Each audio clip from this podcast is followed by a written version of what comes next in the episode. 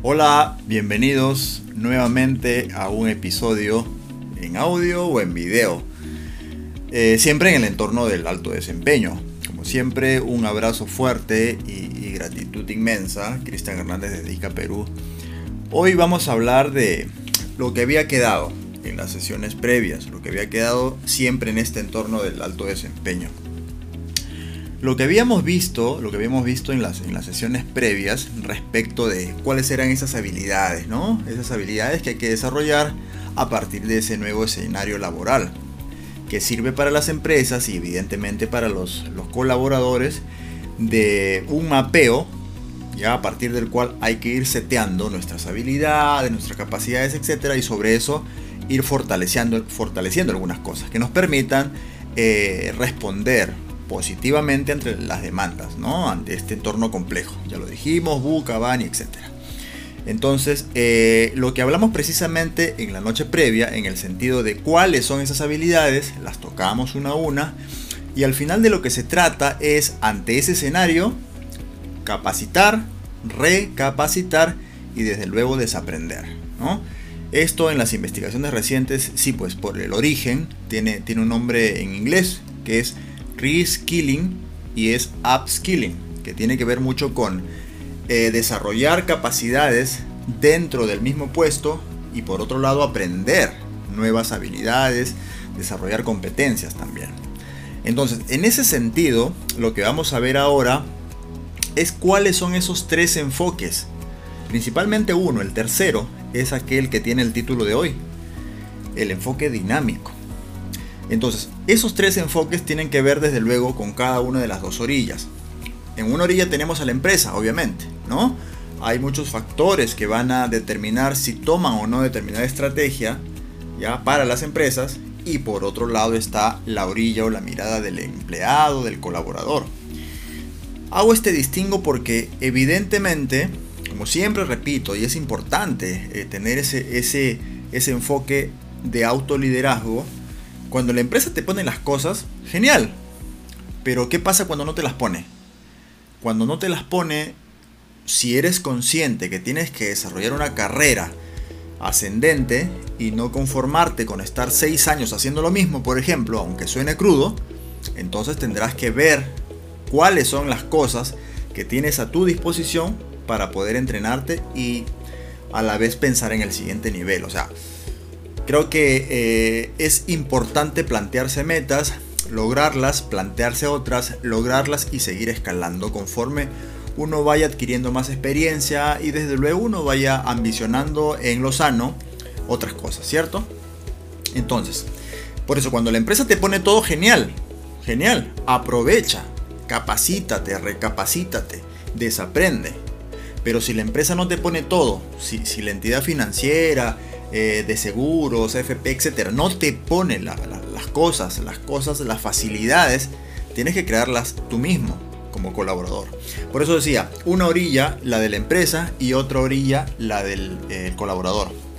Para las empresas, desde luego, eh, que va a tener muchas ventajas el tema de capacitar, recapacitar y fomentar el desaprendizaje también. ¿Por qué? Porque, porque para las empresas será más costoso pensar en traer gente de afuera, sin duda. Será mejor, será más conveniente, logran fidelidad, logran retener el talento en el mejor sentido de la palabra, aunque esto de retener es por la fuerza, ¿no? Sin embargo, yo prefiero llamarlo siempre en mis charlas el tema de enamorar al talento, para que el talento quiera quedarse ahí.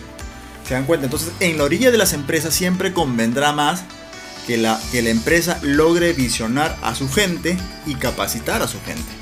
No pensar en, en lo de afuera, porque en realidad no solo es más costoso, sino es que no fortalece la, la cultura. Y a la hora de enfrentar cambios, créanme, el tema cultural se impone. Ya lo dijo Peter Drucker hace mucho tiempo, ¿no? El tema cultural siempre se impone sobre la estrategia. Por lo tanto, para la empresa siempre será beneficioso mirar hacia adentro, dar la oportunidad.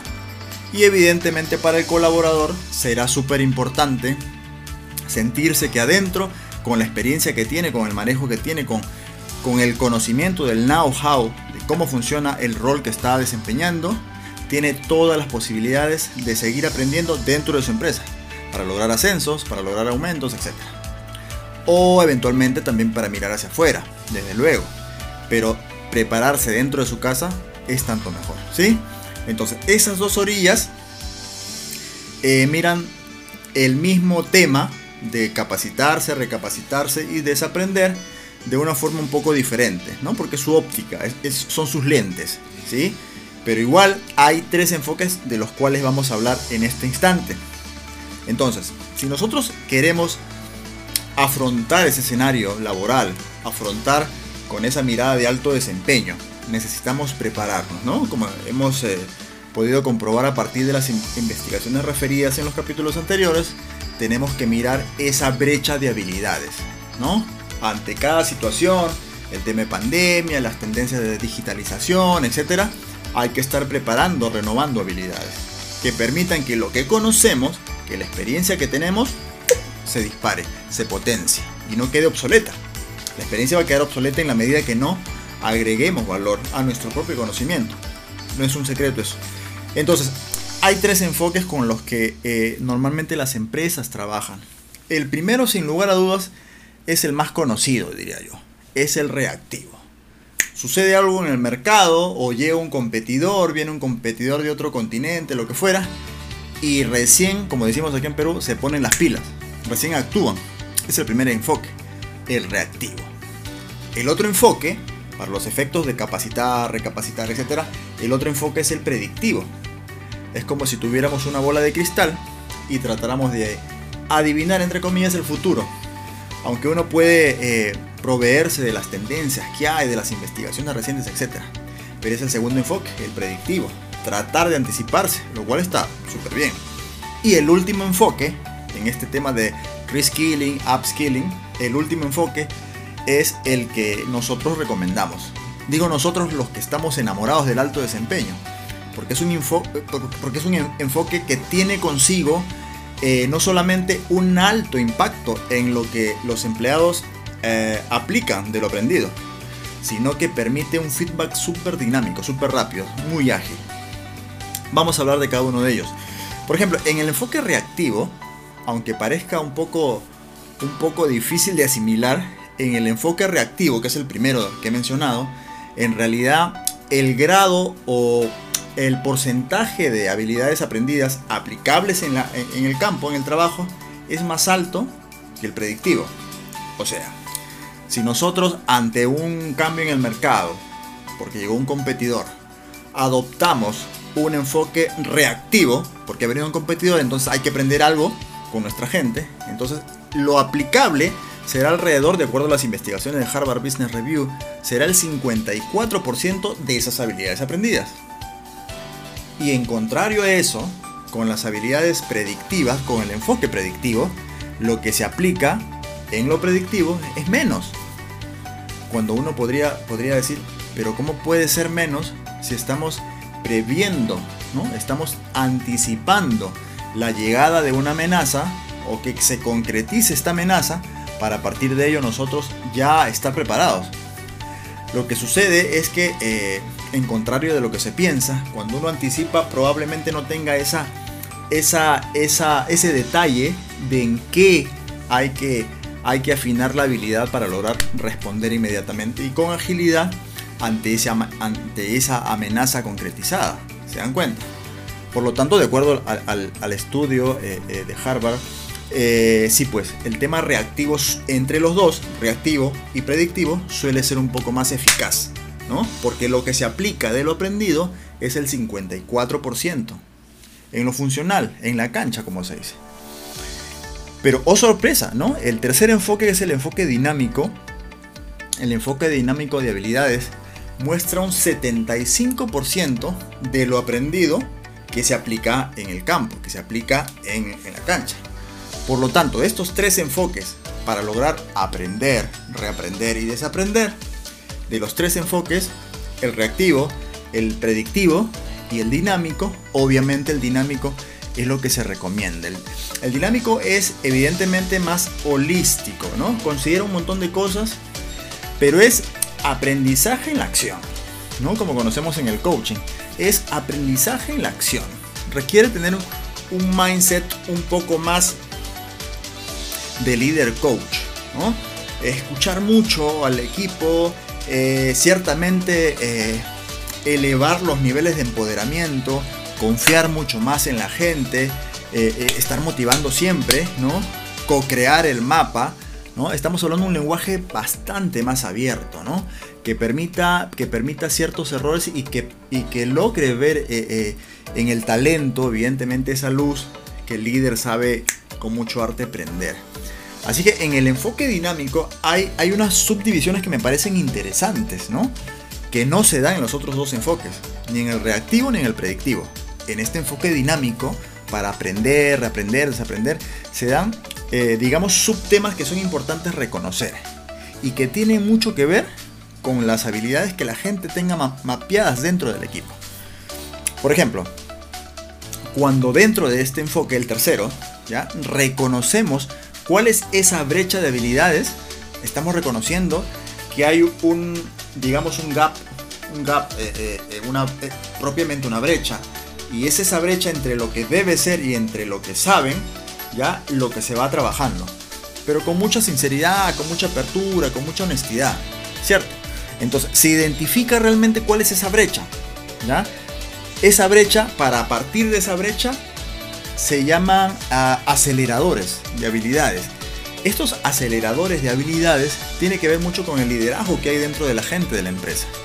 Entonces, se les encarga a estas personas que ya están desarrollando cierto nivel de liderazgo e influencia que logren eh, convencer a otros compañeros que se metan en esa onda, que logren también eh, desarrollar eh, capacitaciones, que logren abrir la mente para desaprender algunos, algunos temas y parece increíble, pero con el paso del tiempo y del entrenamiento van modelando algunos patrones.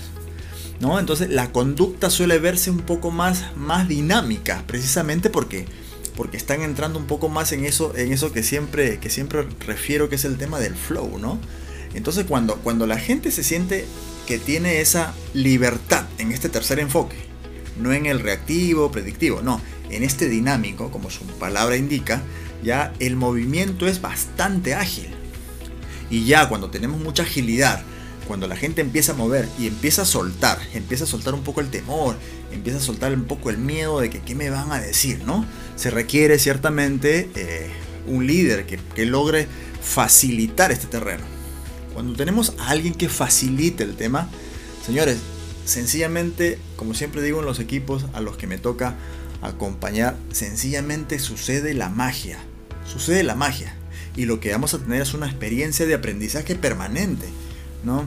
Y díganme si no es una gran ventaja para la empresa y para el colaborador que hay un aprendizaje constante. Entonces, resumiendo, para terminar con este, con este capítulo también ágil, estos tres enfoques, reactivo, predictivo y sobre todo el dinámico, ¿ya? Nos permiten entender que sí, pues evidentemente, si queremos llegar al alto desempeño, siempre tenemos que aprender, desaprender, reaprender y seguir constantemente. Y seguir constantemente. Porque realmente el conocimiento que mucha gente ha adquirido ya hace algunos años queda en desuso. Queda en desuso. Así de sencillo, cruel y frío, queda en desuso. Entonces, ahora que tenemos todas las posibilidades de poder aprender, tomemos esa, esa, esa iniciativa. ¿Y por qué digo iniciativa? Y con esto termino. Porque a veces pasa que por un tema de presupuesto, un tema cultural o por lo que fuera, la empresa no te va a poner todo. ¿Sí? No te va a poner todo. Entonces tú como asesor, como analista, como ejecutivo, como jefe, líder, etc., tienes que tomar la iniciativa para desarrollar tus habilidades. Y no tener miedo, levantar la mano y decir, jefe, líder, este, necesito un tiempo para irme los sábados a, capacitarme, no sé. Porque en realidad, en realidad todo lo que uno aprende como colaborador, ya confiando en uno mismo, puede aportar mucho más valor a la empresa. Y de eso se trata. Llegar al desempeño, al alto desempeño, no es una imposición. En realidad es darse cuenta que uno tiene un talento del cual uno puede seguirse enamorando todos los días. Es imparable. Así que bueno, espero se haya, se haya alcanzado a, captar la idea central de este reskilling upskilling, que tiene que ver mucho con desarrollar las habilidades, ya ponerlas al servicio de la empresa y desde luego, desde luego permitirnos, permitirnos elevar nuestro valor, ascender, ganar más y sobre todo, si tocamos el flow, el enfoque, ese enfoque del estado de flow, vamos a tener muchísimo más tiempo para disfrutar con nuestra familia.